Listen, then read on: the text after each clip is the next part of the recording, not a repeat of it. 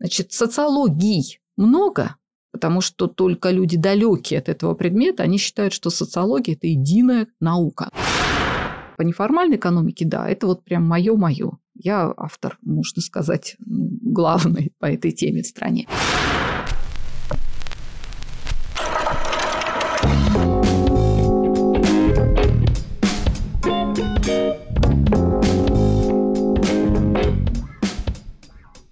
Всем привет! Это подкаст Школы социальных и экономических наук Высшей школы экономики.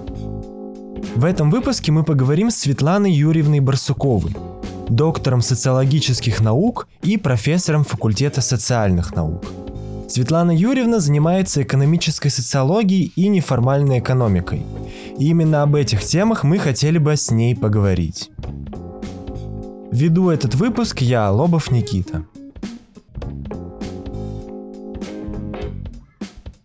Светлана Юрьевна, давайте для начала немного поговорим о вашем первом образовании, о вашем альма-матер. Вы окончили Новосибирский государственный университет по специальности экономист-математик.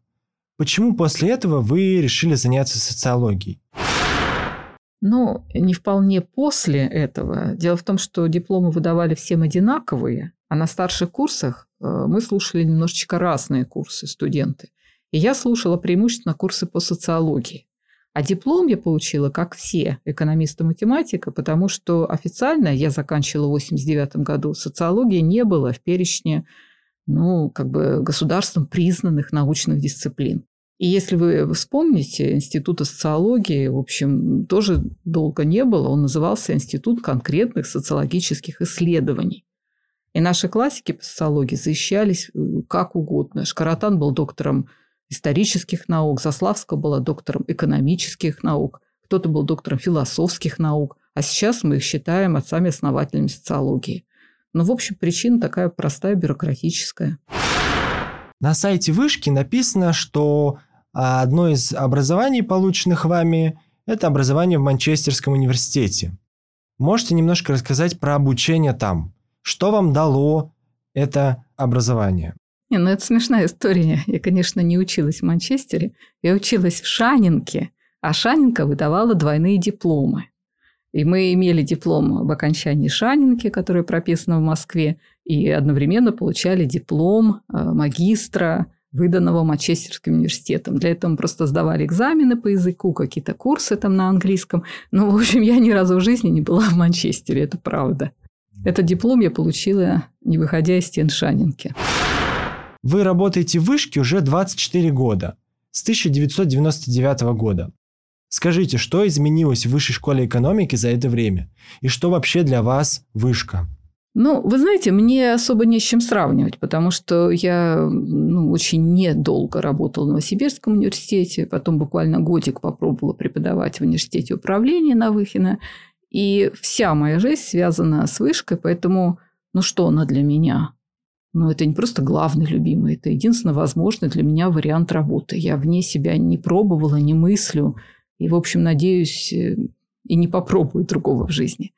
Э, вышка, конечно, изменилась. Я приходила в такой довольно ну, домашний университет. Я бы не сказала, что в тапочках ходили по коридорам, но на переменах мы заходили в учебную часть, обязательно там столы какие-то накрывались, там пироги приносили люди, мы пили чай. Это все как-то было очень ну, кулуарно, по-домашнему, такие тесные круги. Всего было четыре группы на курсе. Большую часть студентов я узнавала в лицо. Конечно, вышка разрослась. И из этого проистекают все остальное. То есть она, конечно, забюрократизировалась, но с другой стороны, иначе быть не могло, потому что сложный механизм нельзя по-другому регулировать, чем э, используя такие жесткие формальные процедуры. Поэтому я считаю, что вышка, ну, вышка молодец, скажу так.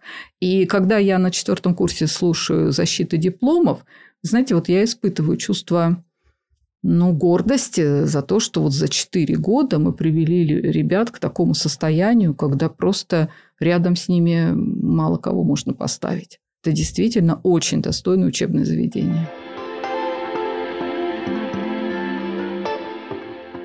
Вашей сферой академических интересов является экономическая социология и неформальная экономика. Вы являетесь автором различных научных работ по этим темам. Можете рассказать вообще, что из себя представляет экономическая социология как область знания? В чем специфика ее подхода? Ну, давайте так.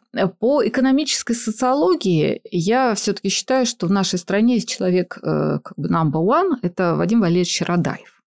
Я неплохо знаю просто этот предмет, я могу преподавать, я могу квалифицированно вести там семинары, лекции, но не я э, родоначальник, не я автор этого курса. Все-таки по неформальной экономике, да, это вот прям мое-мое. Я автор, можно сказать, главный по этой теме в стране. А экономическая социология – это просто я могу вас в данном случае ну, сориентировать, не более того. Значит, социологий много, потому что только люди далекие от этого предмета, они считают, что социология – это единая наука. Ну, так говорят, наука об обществе, э, физика. Вот это одна наука или их много? Вот для человека далекого от физики физика – это наука, или химия – это наука. А для физиков существует физика твердого тела, гидродинамика, ядерная физика и так далее. Это очень разные направления. То же самое в социологии. Есть социология религии, социология политики, социология спорта, экономическая социология, запятая и много-много еще всего. Вот экономическая социология – это та социология, которая посвящена изучению сугубо экономических процессов. То есть вопросы взаимоотношения полов, гендерные там эти все э, стереотипы мне интересны по минимуму. Мне интересны процессы, происходящие в экономике. Почему люди открывают бизнес, закрывают его? Почему приходят на рынок труда, уходят? Почему одни организации выстраивают один стиль управления, другие другой? Э, почему, ну не знаю, кто-то считает важным покупать 10 iPhone, беря кредит, кстати, на это, а кто-то продолжает там кнопочным телефоном пользоваться. Вот эти экономические акты купил, продал, открыл бизнес, закрыл, уволился там и так далее.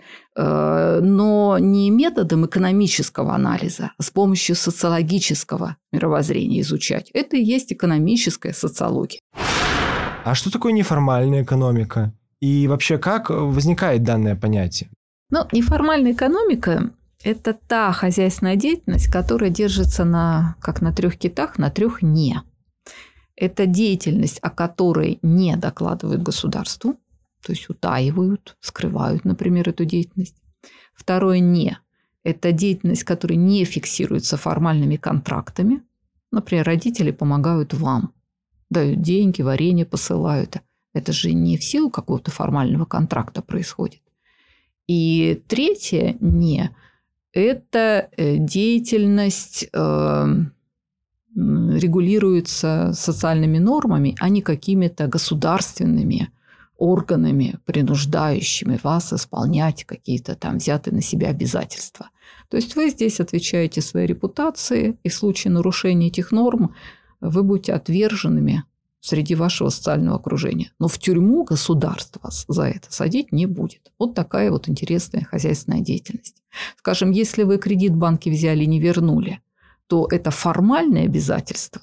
Я это не изучаю. А вот почему люди друг у друга занимают деньги и, как ни странно, возвращают. Хотя, заметьте, нет никаких формальных подтверждений того, что вот вы у товарища, э, там, не знаю, 100 рублей перехватили. Что побуждает вас выполнять свои обязательства? Вот это вот мне интересно. Это неформальная экономика. Какие хозяйственные субъекты включаются в неформальную экономику? Ну, э, да, неформальная экономика неоднородная. Э, с одной стороны, туда входят запрещенные государством виды деятельности, ну, там наркоторговля, проституция, например. А, до недавнего времени серый импорт, сейчас он разрешен, параллельный импорт. А, и туда же входит, в общем-то, та деятельность, против которой государство не возражает, но это тоже неформальная деятельность. Это домашнее хозяйство, обмен дарами между семьями, так называемая рецепрокность. То есть, в общем-то, вовсе не противозаконная, просто нерегулируемая государством сфера экономики. Вы упомянули в своем а, рассказе понятие рецепрокности, очень важное для данной э, области экономической социологии. Но не всем может быть понятно, что это. Что такое рецепрокность, перераспределение и обмен? И в чем э, их различие? Ну, классическую работу на эту тему Карл Палани написал. Если очень просто, то обмен, рыночный обмен, когда я вам что-то продаю, значит, э, вы можете им деньги, а можете, кстати, какой-то товар другой дать, но тут главный принцип эквивалентности. То есть мы с вами вступаем в обмен опосредованный деньгами, или, может быть, это будет просто бартерный обмен. Но я вам что-то, грубо говоря, продаю. И важен э, возмездный дар в мою пользу. А перераспределение – это когда я ну, на правах, скажем, вождя племени или руководителя государства или царя э, забираю продукты вашей деятельности, а потом, в зависимости от мною сконструированных критериев, распределяю эти ресурсы между вот членами своего племени или там государства, царства своего, неважно. Важно, что здесь есть центр, забирающий и потом перераспределяющий. Ну, например, я налоги собираю, а потом вот старикам пенсию выплачиваю, или инвалидам больше даю, или там, ну и так далее. Это перераспределительный механизм. А рецепрокность – это когда внутри социальных сетей обмениваются дарами. Вот рецепрокность, если так по-русски, я бы сказала, это дарообмен. Или можно сказать, ну, некая возмездность. Да? То есть каждый раз принимая дар, вы принимаете на себя негласное обязательство отдариться в той или иной форме когда-либо. То есть люди вступают вот в эти дарообменные отношения, что их превращает в единое сообщество. Скажем, вы, может быть, и не отдадите своим родителям ну, столько благ, сколько они вам дали, но вы будете транслировать эту норму на своих детей. Понимаете, да? То есть, помогая своим детям, вы будете фактически воздавать то, что в вас было вложено вашими родителями ну, соседские сообщества там и так далее, они все строятся на вот этих вот дарообменных отношениях. Как взаимосвязаны теневая и неформальная экономика? Какое из этих понятий шире? Но, к сожалению, а, в социальных науках нет жесткой терминологической как бы заданностью порядочности. Понимаете, вот я люблю за что математику. Вот есть катета гипотенуза. И никому не придет в голову как-то вольно использовать эти понятия.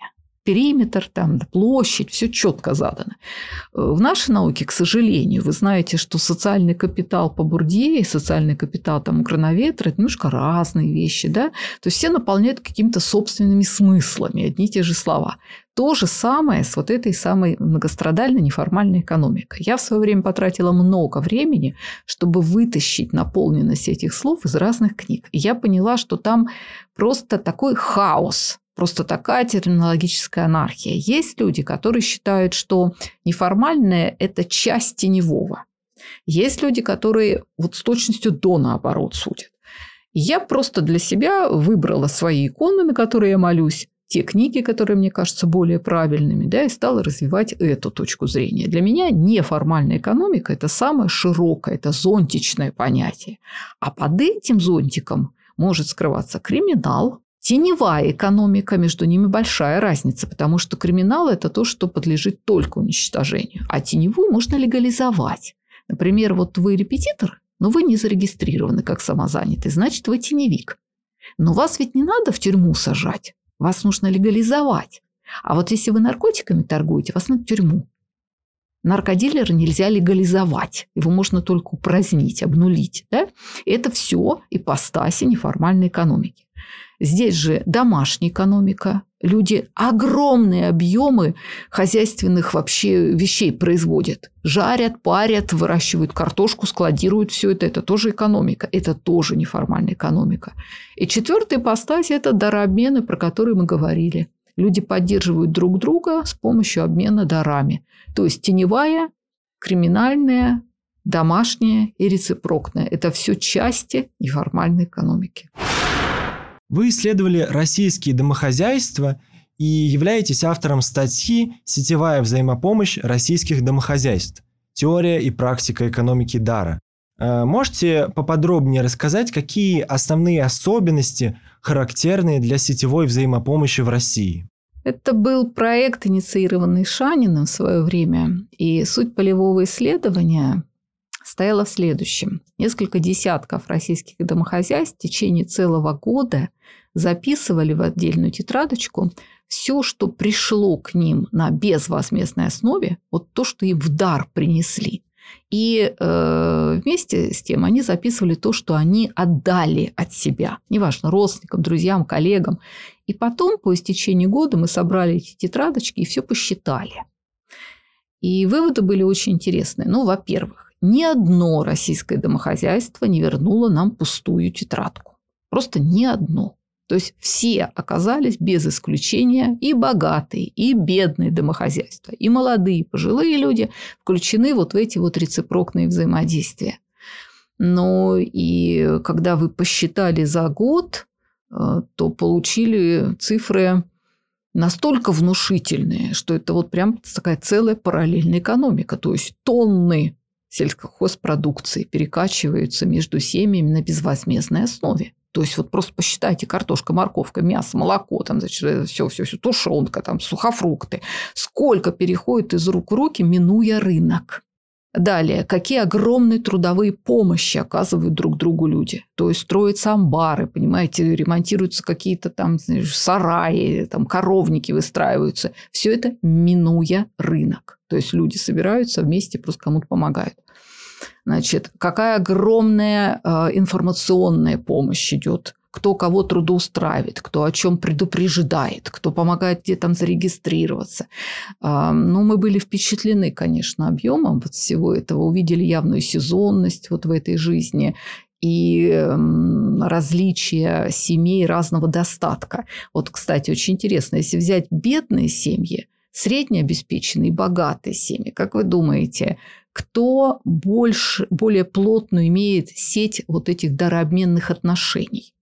Среднеобеспеченные. Да, как ни странно, бедные и богатые при всей разнице их положения имеют ну, такие, я бы сказала, прореженные социальные отношения. Бедные, потому что их не берут в свои сети, потому что они могут только принимать дары. Их ресурсы не позволяют отдавать соответствующие да, подарки. А богатые, они прореживают свои социальные сети, потому что понимают, что они одаривают, а в ответ они не могут получить э, ну, соответствующие дары, да, потому что вот проблема богатых существует. А средние семьи, они в этом смысле, у них самые насыщенные э, социальные взаимоотношения, сетевые контакты. Ну вот, в частности, такой вывод был. Ну, там очень много таких отдельных нюансов какие стороны в основном направлены трансферты? Что показало ваше исследование? Ну, там, собственно, два вектора, определяемые возрастом и имущественным положением.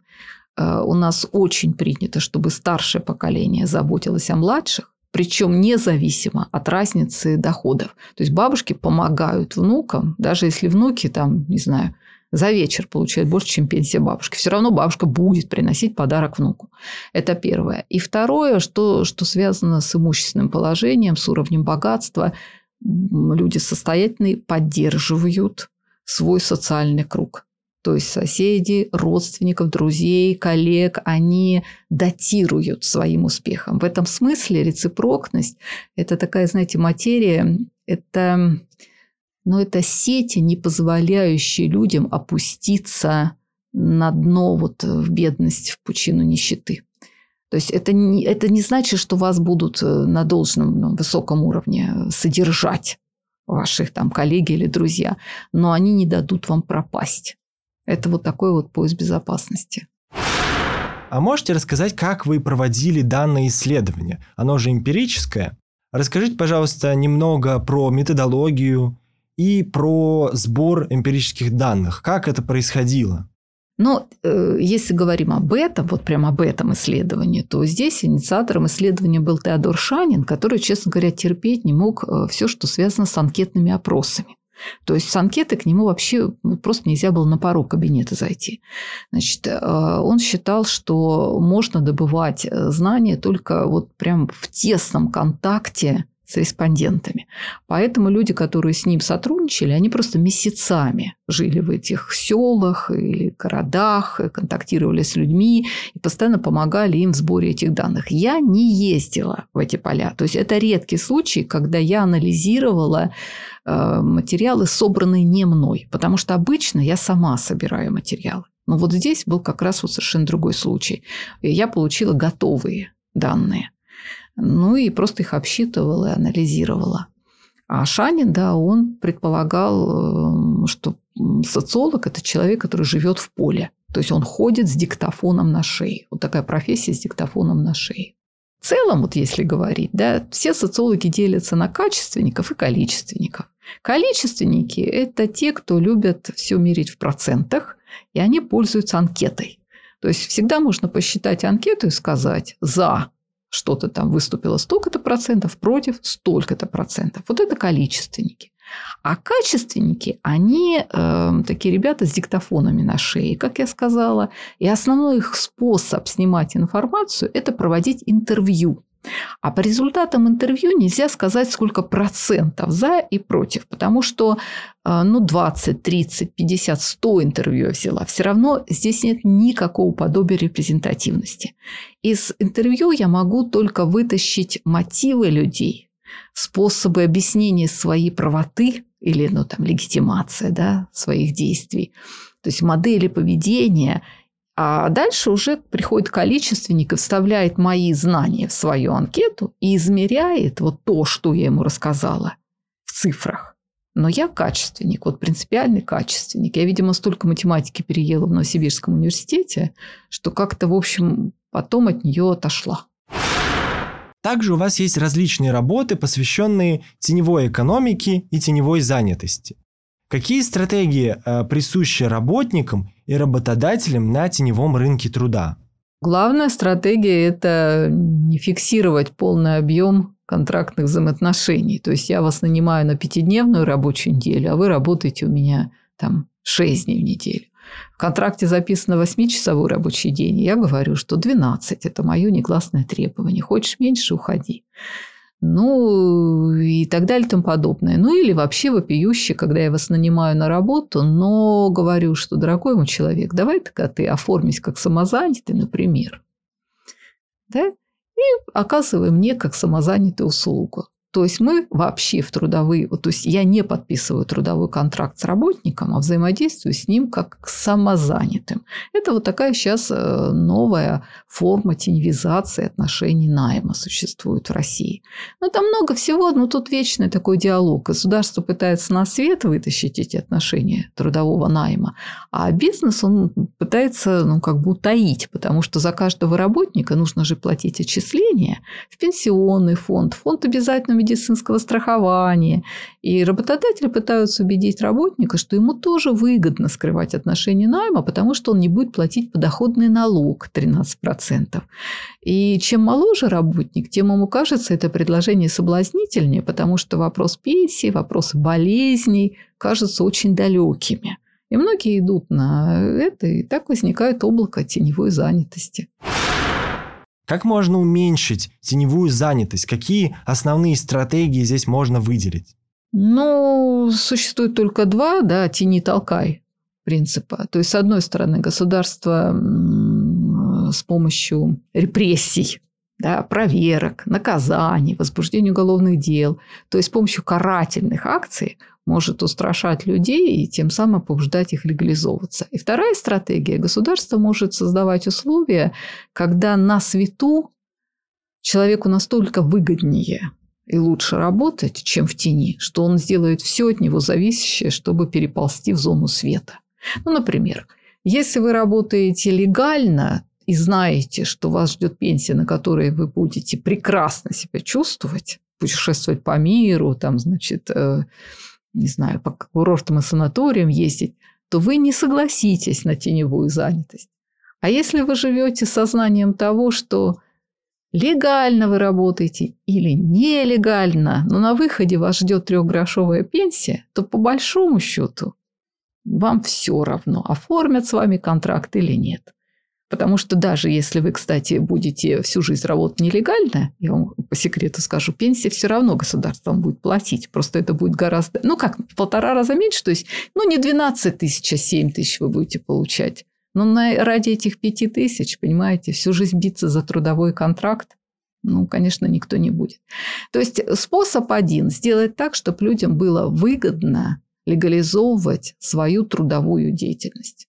Вот репетиторы, например. Вот задайте им вопрос, почему они оформляются или не оформляются в качестве самозанятых. И вы все вот узнаете про эту тему. Вы уделяли внимание изучению коррупции в России. И давайте поговорим о ней с точки зрения экономической социологии. Мне кажется, эта призма очень интересной, а явление, скажем так, насущным и актуальным. А является ли коррупция, как вы думаете, укорененным явлением в России? Ну, она, конечно, укорененная, но вот вопрос, о какой коррупции мы говорим. Ведь это же м- очень неправильно, когда люди говорят в целом, коррупция стала больше или меньше, или в России много коррупции. Коррупции бывают разные. Бывает, например, бытовая, бывает деловая коррупция. Бытовая – это взаимоотношения населения и государства. Ну, скажем, было время, когда загранпаспорт получить без взятки было почти невозможно. Сейчас никому в голову не придет давать взятку для получения загранпаспорта. Это значит, вот эта бытовая коррупция сокращается. Или, например, устройство ребенка в детский сад запись его в какую-то, не знаю, эм, школу. То есть сейчас это все формализовано, оцифровано, кстати, да, портал госуслуг. И можно сказать, что с бытовой коррупцией, кстати, в последние годы государство очень успешно поборолось. А деловая коррупция – это взаимоотношения бизнеса и государства. Это вопрос выигранных тендеров, получение права поставлять свою продукцию в госрезервы страны, выигрыш, выигрыши всяких там конкурсов там, и так далее. Это другая совсем тема. То есть я хочу подчеркнуть, что разные коррупции могут иметь разную динамику. Может сокращаться одна коррупция на фоне роста другой коррупции. А этих разновидностей, кстати, гораздо больше. Вот я вам э, привожу пример загранпаспорта. Но ведь меньше стало здесь коррупции? Меньше. И таких сфер жизни, ну, просто вычищенных от коррупции, довольно много. Но при этом есть те сферы, куда очень трудно проникнуть, но там вне коррупционных потоков делать нечего. В одной из статей вы пишете, что с переходом к рыночному укладу произошел резкий рост объемов коррупции в России. Почему такое вообще произошло? Ну вот именно поэтому, представляете, вы делите огромный пирог. Значит, вы не можете просто на основе вот рыночных законов э, взять и продать, потому что вы пытаетесь продать это в стране, где в складчину население имеет 3 копейки, а пирог стоит 3 рубля. Понимаете, да? Это значит, что не рыночная логика, какая-то другая должна быть положена в основу этого передела. Ну а какая другая? Система взаимозависимости, взаимозаинтересованности чиновников, правителей регионов, городов, да, с предпринимателями, готовыми взять эту собственность. Ну да, возникали коррупционные сговоры. Но это происходит всегда при резком изменении курса.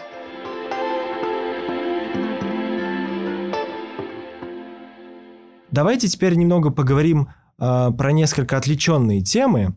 Э, насколько я знаю, вы пишете собственную художественную литературу под, если можно сказать, псевдонимом Лана Барсукова. Как давно вы занимаетесь писательской деятельностью?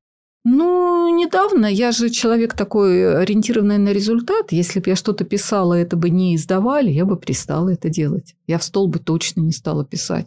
Поэтому я написала первую книгу, и в Эксмо ее издали в 2019 году. С тех пор это все пошло. Вот буквально через э, пару недель выйдет восьмая книга «Дорога в Гарвард» и обратно про русского парня, который поступил в американский университет. То есть всего 8 книг за, ну вот с 19, получается, за 5 лет. Ну вот да, примерно такой темп работы. В год одна-две, ну полторы книги в год. Очень-очень продуктивно. Считается, что одна книга в год – это продуктивно для писателя. Эм, ну, если для Толстого, да, а если брать писателей поменьше, я же кручусь в этой сфере, так по 3-4 строгают, ничего. То есть там все быстро происходит.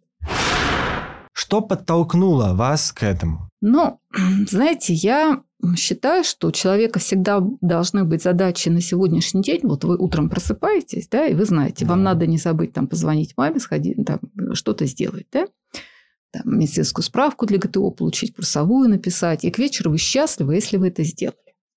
Но всегда должна быть какая-то сверхзадача в жизни. То есть, кем бы вы хотели себя видеть через, скажем, там, 7-8 лет. И вы каждый день укладываете так, чтобы через 8 лет вот прийти в этот пункт Б. И я так долгое время, всю жизнь жила. Когда-то я знала, что я хочу быть ну, кандидатом, желательно доктором наук. Да? А, дальше сверхзадачи. Я знала всегда, что я хочу быть многодетной мамой. У меня всегда был этот пунктик в голове, я прям к этому шла. И в какой-то момент я поняла, что это все исчерпано, а жить на уровне вот я утром встала и знаю, что я должна к вечеру, но я не понимаю сверхзадачу этой жизни, мне непривычно. И я придумала себе такой новый проект. Я хочу быть э, ну, читаемым, неплохим писателем. И вот я ну, как новый проект, такой макропроект моей жизни. Поэтому этим занялась. Почему именно писательство? Ну, социология – это же, в общем-то, я скажу такую вещь, знаете, что хорошая литература, она всегда социологична. Ну, посмотрите, там Толстой, возьмите севастопольские рассказы, почитайте. Толстой, Лев Николаевич пишет, русские солдаты делятся на четыре типа. Первый тип легко осваивает, там, это трудно, вот, ну и так далее. Да? То есть там мотивация есть, э, все. Но разве это не социология? А Обломов? Вообще, что сделала роман Обломов всемирно известным?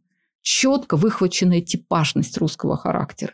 Но социология, она же и выявляет вот эти вот типажи, да, вот эти вот какие-то, ну, архетипы назовем какими-то словами такими, если пользоваться. Поэтому я считаю, что для социолога это не просто другое, это другой язык рассказать про общество, которое вы знаете на правах социолога. А о чем ваши книги? Может быть, есть центральный сюжет, центральная тема, которую вы можете выделить в вашем творчестве? Знаете, я бы так сказала. Я терпеть не могу книги, где есть просто сюжет, он, она, значит, тут поругались, тут помирились, подставили друг друга, разбогатели, поженились. Но все это висит в воздухе. Я, как социолог, чувствую, что вот история в вакууме не имеет права на существование. Поэтому все сюжеты, какие они придумываю, я четко помещаю в интерьер нашей страны, потому что я ее знаю, и в те времена, которые я чувствую и знаю. Это советское позднее прошлое, постсоветский период. И эта история ну, не знаю. Ну, например, веселая комедия «Любовь и выборы». Я провела собственное исследование в рамках фонда «Хамовники». Я изучала избирательные кампании. Ну, то есть, как выбирают реально мэров, губернаторов, депутатов в нашей стране. Я встретилась с десятками политтехнологов. Они мне рассказали кухню этого процесса. Эта кухня настолько, с одной стороны, цинична, а с другой стороны, ну, креативная, драйвовая, я бы сказала, что я подумала, ну, политтехнологи – это, пожалуй, сейчас самая творческая профессия в нашей стране. И я очень быстро, за два месяца написала вот этот роман. Действие происходит в Зауральске, и губернатор хочет своей возлюбленной подарить такой необычный подарок сделать – депутатский мандат. И он призывает политтехнолога, ставит задачу подарить вот мандат девушке, но сделать в тайне от нее, чтобы она даже не догадывалась о том, что участвует в избирательной кампании. Ну и там придумываются какие-то там ходы. В общем, это все очень весело. Люди смеются, пишут в отзывах, вот вы почитаете просто на сайтах, что это сродни там Аверченко, Жванецкому и так далее. Но там нет э, фантазии. Там есть э, доведенная до полной концентрации циничность этого процесса.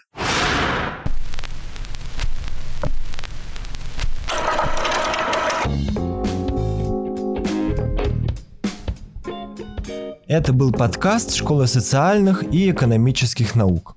Слушайте нас на всех стриминговых платформах, а также в группе школы ВКонтакте. Организацией подкаста занимались Никита Лобов, Алексей Башев и Полина Нерсисян. До встречи в новых выпусках.